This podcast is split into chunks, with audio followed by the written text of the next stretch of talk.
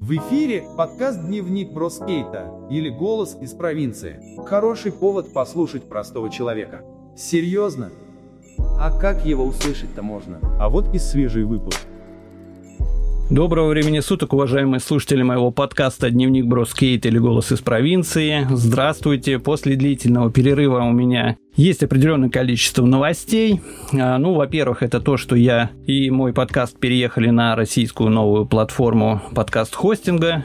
Вот, посмотрим, чтобы для вас, для слушателей, это не отразилось никак, и вы могли найти мой подкаст практически на всех платформах, которые сейчас популярны и пользуются спросом. Вот, но для меня это тоже интересно, потому что, как говорится, ближе к российскому, что ли.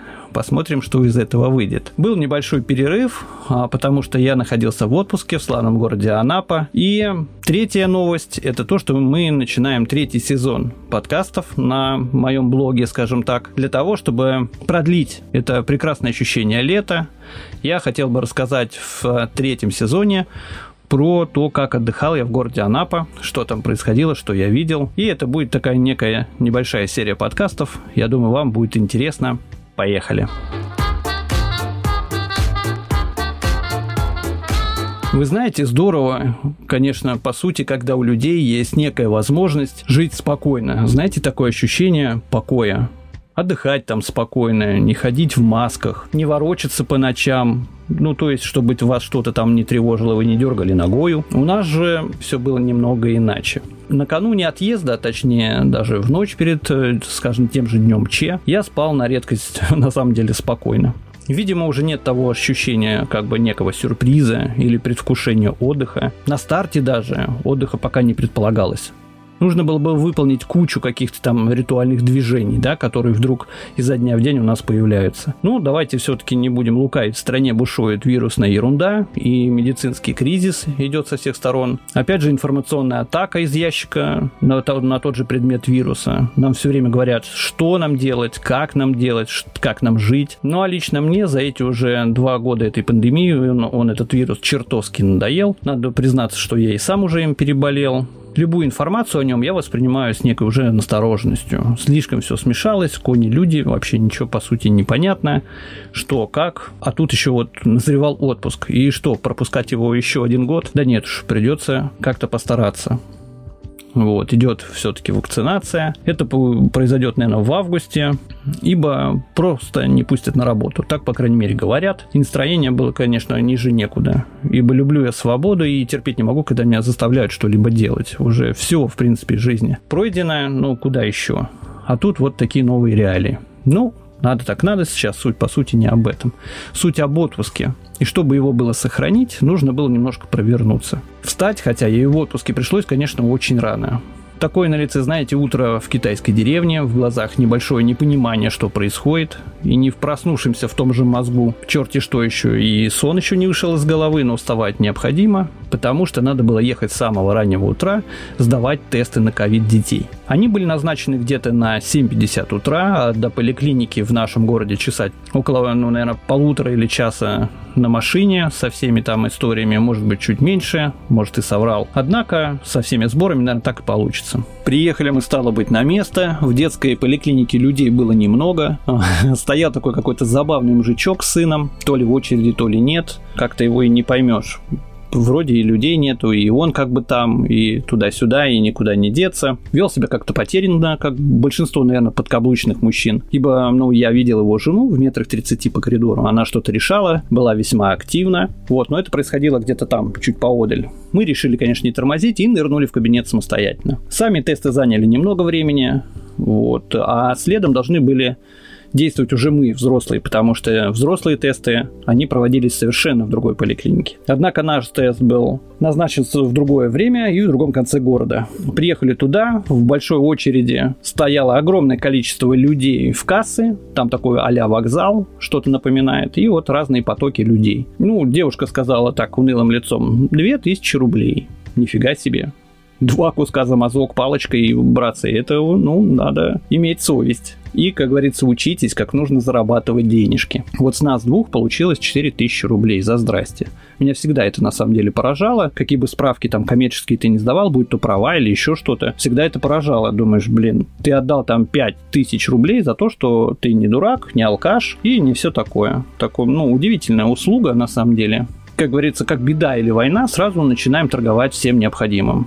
Так было, мне кажется, и с масками, и гелями. Так теперь происходит с теми же тестами для отдыхающих. Ну, а куда ты, собственно, ну, денешься? Походи, поторгуйся, мил человек. Практика старая. Один умный краснодарский дядя придумал, стало быть, нам на благо буквально за несколько дней до отъезда классную идею и включил в себе внутри медика. Теперь, как говорится, и без того нищий провинциальный работяги типа меня еще по чуть-чуть скинулся по два косаря на идею пройти тесты и просто так не въезжать в тот регион, где единственное море в стране. Ну да бог с ним.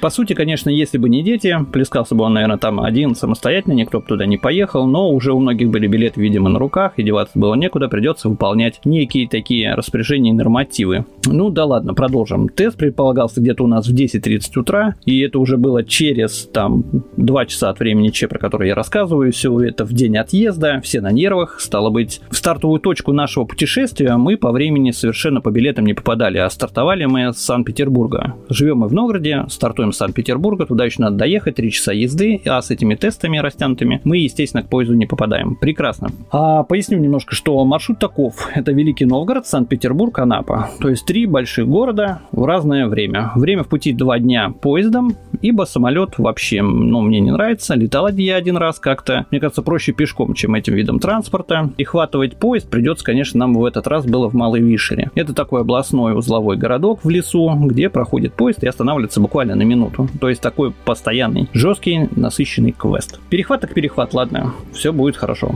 Хорошо, что есть, как говорится, друзья, и мой друг Саня отвез нас на точку после работы, пожертвовав на самом деле своим свободным временем, своим вечером, потому что надо туда еще доехать, потом еще вернуться. Саня, спасибо заранее еще раз, молодец. Подождав часик на перроне, мы оказались, скажем, в том самом поезде. Стоял он на вокзале всего одну минуту, как я уже говорил, и мы, словно некие такие заправские беглецы, закидывали чемоданы в последний вагон. Это надо было видеть, знаете, когда у тебя еще полная сумка с дошираками, и ты такой там все, идите вперед, там, а, на погрузку, там, это продавщица хотел сказать. Стюардесса вообще ничего не понимает, говорит, погодите, у меня вроде все, вы, вы с какого, а, а, а, давай, закидывай, потом разберемся, закидывали дверь, шлеп поезд, ту-ту, и да, посмотрели, что действительно мы стартовали с промежуточной станции, а не с той, с которой купили билеты. Ну что по плацкарту? Это поезд 259, Санкт-Петербург-Анапа. Вагон дремучий, старый. Как бы я уже вот сколько лет живу на белом свете. Тех самых новых вагонов, о которых так много говорили большевики, я так, к сожалению, не достал. Но это такой типичный плацкарт, особенно не грязный, ну и не айс. Вроде как обновлен с какой-то там своей позиции, да, внутренней. Может, в РЖД знает, что там обновлено. Но для меня это все та же старая добрая дремучка. Еще, конечно, казалось, что он для перевоза собак. Вот здесь было вот искреннее удивление, потому что мой там сын Кирилл там повернулся и сказал, погодите, что это? И из нас там буквально в 10 метрах от нас на нас смотрели две пуговицы глаз, там мелкой такой собачки. Он говорит, собаки в поезде. А надо отметить, что и у меня, и у сына там аллергия, ну и у мелкого, наверное. Вот, и мы так смотрим, правда, пес лохматый. Думаю, нифига, приплыли. Ну, доставай ты ИГИЛом на ужин. И знаете, когда это капнув так аллергийной сопелькой, съели все-таки по таблеточке-то вигила и поужинали традиционным дошираком, мерзость страшная. Отпуск, как говорится, братцы, начался. После вчерашней беготни уже на следующий день спалось достаточно хорошо. Провалился я тогда, так сказать, быстро, и словно старые добрые времена под стук колес, знаете, уснул чучух-чучух, чучух-чучух, чучух-чучух. Первый день он всегда самый легкий, самый вроде как приятный, все вот это беготня, тесты, все это было выполнено. И уже наступал второй день пути, а он был полноценно полный, и поэтому было достаточно весело. Снова открыл свои китайские, как говорят, глаза, только уже в 3 часа ночи, когда в вагоне начался экшен, ибо мы прибыли в столицу Москву, столицу нашей родины. Народу, оказывается, много вышло, много зашло. Видимо, поезд все-таки такой промежуточный Питер-Москва тоже используется и в этом направлении. И в нашем случае завалило треть вагона неких молодух из мам. Видимо, все собирались тоже на юг, и всем, видимо, хочется солнца. Москвичи также подсели в анапский поезд и заполнили его полностью. Ну, на второй полке своего комфортабельного плацкарта спина немного у меня затекла с непривычки, несмотря на то, что матрас вроде как бы и был. Кости расположились на полке строго по номерам, и накрыло все это третьей полкой, которая лично мне показалась совершенно лишней, словно как, знаете, вспоминается мне какой-то сюжет, который смотрел про подводную лодку. Так вот, там точно даже такие морячки ютятся на своем личном пространстве маленькой душегубки, прикрытой третьей там полкой или э, вообще там трубами. Так и у меня здесь было. И загружаясь, люди, конечно, немного пошутили, но все было в пределах норм, как говорится, поведения общежития, и это, как говорится, с пониманием. Но вот при загрузке все равно пришлось проснуться. Снова задремался уже под стук колес, и пейзажи утренней Москвы, они как бы провалились. Проснулся где-то я в середине дня. Надо признаться, что в пути, конечно, будильник вот этот вот внутренние часы сбиваются напрочь. Немного вспомнилось мне тогда про питание. Хотя на этот прекрасный и душный период времени питанием называть то, что было взято с собой, ну, язык не поворачивается. Хотя, как бы, это такой традиционный запас НЗ. Это доширак, как вспоминается фильм, знаете, как это в криминальном чтиве. Доширак! Краеугольный камень любого железнодорожного завтрака. Так и здесь. По сути, такая же это все-таки полнейшая дрянь, может быть, делают ее уже по-другому, или приелось нам это все бич-пакеты. Но все-таки помню, когда впервые в нашей Кричевице а, их привезли летчики. Они часто летали за границу, и в Китай в том числе, и привезли оттуда вот эти первые дошираки. Их еще здесь вообще в России не было, и никто понятия не имел, что это такое. Это было весьма в диковину. Мы тогда впервые его попробовали в походе с приятелем, сварили, съели, сказали, нифига себе, заливаешь водой, и вот тебе готовый макарон, ничего варить не надо. Прикольно. Спустя же многие годы спорные ощущения этого быстрого блюда, они нас уже как бы не впечатляют. И много или, как говорится, на протяжении двух суток его есть, это, это невыносимо. На станциях заметил, что практически исчезла как вид уличная торговля всякой всячиной.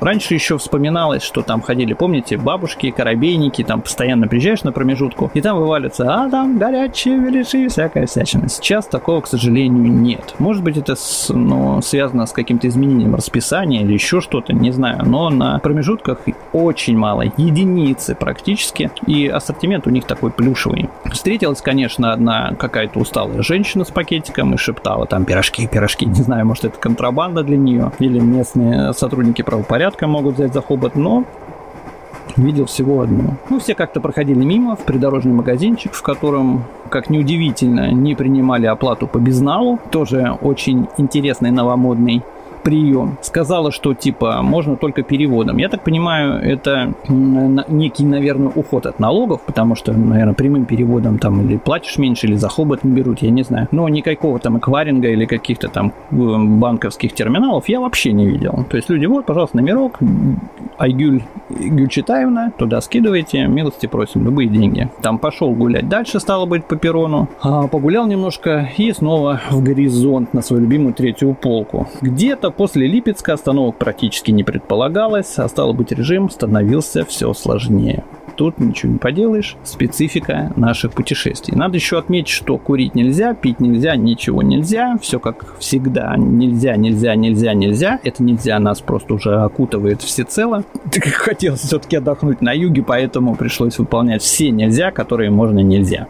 На третий день подведем некий промежуточный итог по общей комфортабельности плацкартов РЖД. Здесь все-таки еще раз остановлюсь на этом. Честно говоря, это самый бюджетный и некомфортный способ перемещения, на мой взгляд, на дальние расстояния. И уж не знаю, где там курсируют новые вагоны. Кстати, пару раз я их из окна видел, пролетали так хоп, новый вагон. Вот, но нам так и не достался, к сожалению. Но наш это трехрублевая шляпа из прошлого, и за такие деньги, конечно, он не стоит того. Понимаю, что что нужно использовать некий другой ресурс до конца, но все же, что есть, за какие, говорится, деньги, за те и купили. Если же все-таки есть возможность путешествовать за большие денежки, не экономьте. Почувствуйте, конечно, разницу хотя бы раз в жизни или хотя бы возьмите купе. Нафиг это дореволюционное перемещение в этой теплушке с кучей, конечно, разношерстного народа в духоте и с дошираком. Это на любителя все-таки. Ну, еще надо смотреть при покупке билетов на класс вагона. Потому что вернусь к тому, что мы попали в вагон с собаками. И на самом деле лично я выражаю собакам благодарность за спокойствие. На удивление поведение их было молочашки, но просто на ура. Собачки попались просто воспитанные, но это тоже может быть редкостью. Так бы скулила или лаяла и будет вам путешествие. Так что смотрите, есть оказывается такая графа, как выбор там перевозка животных допущено, не допущено, с этим надо быть вниманием. Питание на маршруте это, конечно, отдельная история, и пришлось за семью из четырех человек тащить целую, как я говорил, челночную сумку вредной еды. Еды, в принципе, хватило, ну или как еды, того, что мы называем едой, либо дождь, как я говорил, это уже, конечно, не еда, на мой взгляд. Может даже вариант какой той же старой советской кусочки курочки в фольге намного лучше по варианту СССР ехать, чем вот эта вся синтетика. И про питание я потом еще, конечно, скажу отдельно. Вот, собственно, мы и прибыли в этот третий день в славный город Анапа. Тесты наши на корону, слава богу, оказались отрицательными. Нам пришли по почте и упали на смс соответствующие уведомления. Хотя тоже интересный такой, представьте себе спортлото, вы проходите весь этот квест, делаете вот эти все уколы, вот эту всю движуху, прыгаете на промежуточные станции в поезд, и вдруг вам, прикиньте, упало бы в тесте бомц, у вас ковид. И чего делать? и где, и как. Да еще и Роспотребнадзор, небось, за жабры возьмет. Вот тебе и здрасте. Нет, так дела граждан не делаются, надо такие вещи продумывать заранее. И это касается не нас, это касается всех законодательных инициатив. Прибыв в, в тот же город Анапа, оставалось прописаться в пансионате. На один день получилось так, что пораньше путевки, а стало быть, нужно будет доплатить за пребывание еще один денек сверху. Вы не поверите, но денег это стоит прилично. Прилично с той точки зрения, что все-таки, ну, все в Анапе выросло. Потому что и плюс вот эти ограничения, люди все перепугались, плюс у них там были какие-то потопы, люди потеряли много денег, я имею в виду частный сектор и частный бизнес, который там этим занимался, организацией всего отдыха. И они, конечно, были взбудоражены всем этим и, видимо, еще в очередной раз подстегнули виток цен. И поэтому, когда мы уже покупали этот день отдельно, он стоил еще дороже, хотя путевка была оплачена там заранее. И по старым ценам она и рядом не стояла. Но это все, как говорится, мелочи. Денег и так уже на наш российский юг было вбухано огромное количество. И, в принципе, уже назад не поедешь, правильно? Поэтому соглашались на все условия и работали. На следующий день утром в месте питания было, ну, не особенно многолюдно. Ну, конечно, относительно для санатория. Связано это было с тем, что я проспал на часик больше, чем положено. Сон тут очень хороший, естественно, и в зависимости от времени посещения точки питания, количество людей и свободных столиков в связи с этим меняется. И это нормально. Отдыхали мы в пансионате «Парус», что на Пионерском проспекте. Это такой достаточно крупный санаторий. Вот, о нем расскажу еще отдельно. А, вернемся к еде. Еда, как всегда, в разнообразии. Традиционно стараюсь употреблять а, на шведском столе больше кефира. Он тут весьма приятный. Ну, йогурты бывали, тан, различные вот эти кисломолочные продукты. И он, естественно, помогает пищеварению. Хотя так поступают не все. Искушением является большое количество доступной алкашки, что тоже удовлетворяет многих. Кому до этого не хватило там, откуда они прибыли, они они могут с лихвой набраться здесь, на юге, потому что алкашка здесь на каждом углу. Что касаемо алкашки, то э, новшеством этого года в санатории было это распределение по браслетам. То есть браслетов всего, по-моему, 3 или 4 вида. Вот наш был фиолетовый и самый там понтовый желтый, золотой, да, как так называемый, в котором все включено. А включено туда было все алкоточки пансионата были бесплатно. И те мужики немногочисленные, которые приехали туда отдыхать, изумительным способом пользовались этим желтым браслетом. Хотя не только мужики, нужно отдать должное главное, что и женщины заливали за воротник «Будь здоров», это для меня было неким большим открытием. Думаю, ну нифига себе, как так-то. Ну вот, наверное, просто отвык от такого концентрированного употребления алкоголя женщинами, но, оказывается, в России женщины пьют.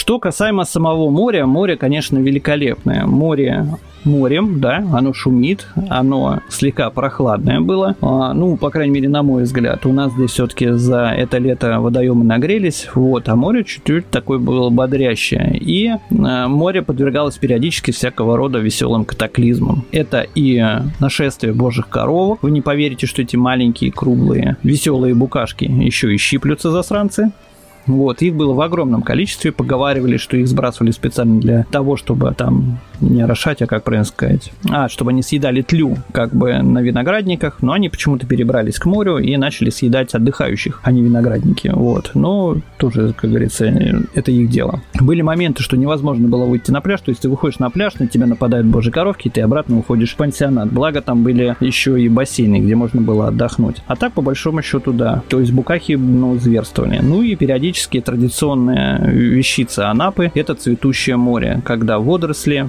водоросли то в большом количестве, то в малом периодически появлялись под ногами, кашицей. Вот. Ну, к этому надо привыкнуть, все знают, куда едут, поэтому ничего нового на самом деле. Иногда купаться, конечно, начинал со второго раза, пока там привык к воде и все такое. Потом, раскупавшись, резвишься как младенец, плещешься в море, и все тебе, в принципе, по бороде. Ветра вроде бы немного, купаться комфортно. Пару-тройку заходов сделали от души, хотя к полудню, видимо, немного сместился ветер, и вдруг начали возвращаться те самые веселые коровки. Безусловно, не в том количестве, что было там в момент их пика, но все же наши желания собираться совпали, и, как говорится, пора и честь знать. То есть э, делали по такому принципу, что днем купались на море, а после обеда уже купались в бассейнах. И когда люди задают вопрос, зачем ехать на море, чтобы купаться в бассейнах, потому что лень. Потому что ты как поросенок обожрался, тебе не хочется идти к морю, думаешь, а бассейн тут под окнами. И весело, и вода, и любые дорожки. Взял да поплавал, водичка теплая, солнце жаркое, юг, красота.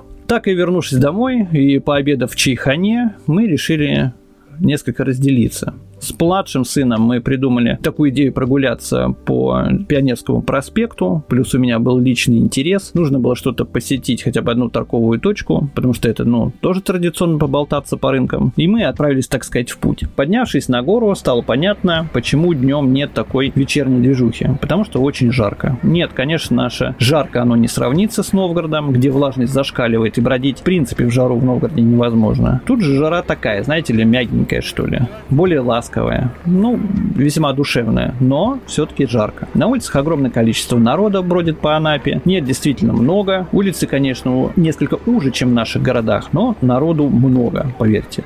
Много встретили по пути автобусов, которые один за другим привозили туристов или отдыхающих, и они с чемоданами на колесиках только начинали вливаться в эту курортную жизнь. Никто никого не заставляет, хочешь спи, хочешь ешь, хочешь гуляй, хочешь пей, дело твое личное. Ощущение юга стопроцентное, она, конечно, не поменялась. Заметил, правда, что расчетов по безналу, как всегда, немного. Опять же, коснусь того, что, видимо, это уход от налогов, он имеет место быть, но в рамках сезона, наверное, поступал бы так каждый если со всеми делиться, себе вообще ничего не останется. А так достаточно все доступно. Приезжающих можно было идентифицировать по наличию маски. Они приехали, через час эту маску в карман и больше за весь период отдыха не одевали. В Анапа вообще, на мой взгляд, это место свободное от ковида не по цифрам и уровню заражения, а по ощущениям. Ты идешь по свободным улицам, где огромное количество людей, все гуляют, ни одной маски на лице, все хорошо. И вспоминаются те старые добрые времена, когда ты был открыт, чист, свободен, не думал ни о какой пандемии. Очень здорово. Вот на тот период, что мы там были, из наших соседей, из наших подсоседей, сверху, снизу. Никто, слава богу, не заболел, никто не покорячился, ни одной скорой на территории пансионата не видел. Слава богу, все было хорошо. Но люди чувствуют себя открыто, свободно и здорово. Это был мой такой первый выпуск по поводу Анапы. Большое спасибо.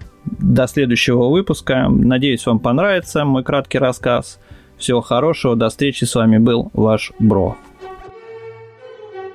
Дневник бродяги скейта. Это то, что нужно тебе сегодня. Это наш голос из обычной провинции.